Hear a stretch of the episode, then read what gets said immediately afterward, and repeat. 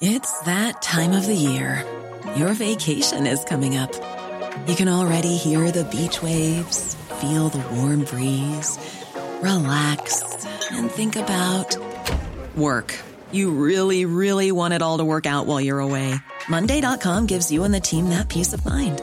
When all work is on one platform and everyone's in sync, things just flow wherever you are. Tap the banner to go to Monday.com.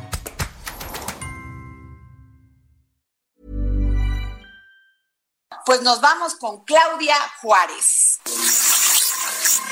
Hablemos de tecnología con Claudia Juárez. Claudia Juárez, dinos rápido porque ya nos vamos. Ya sabes cómo es Jorge Sandoval y nos va a cortar. Exactamente, Adri Jorge, muy buenas tardes. Pues después de hablar de este tema polémico como es la pandemia que estamos viviendo, pues yo les voy a hablar rapidísimo de otro tema que también estamos padeciendo y es el ciberacoso, Adri.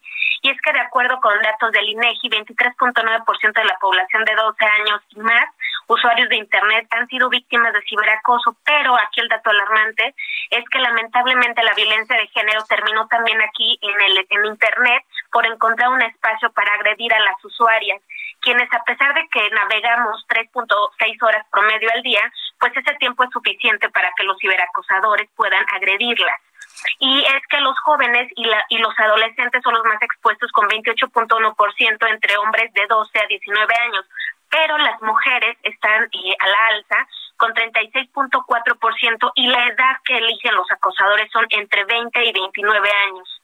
Y es que las mujeres somos las más vulnerables y las, eh, las situaciones más frecuentes utilizadas por estas por estos personajes en las redes sociales o en internet son las insinuaciones o propuestas sexuales, mientras que en el caso de los hombres fue la recepción de mensajes ofensivos.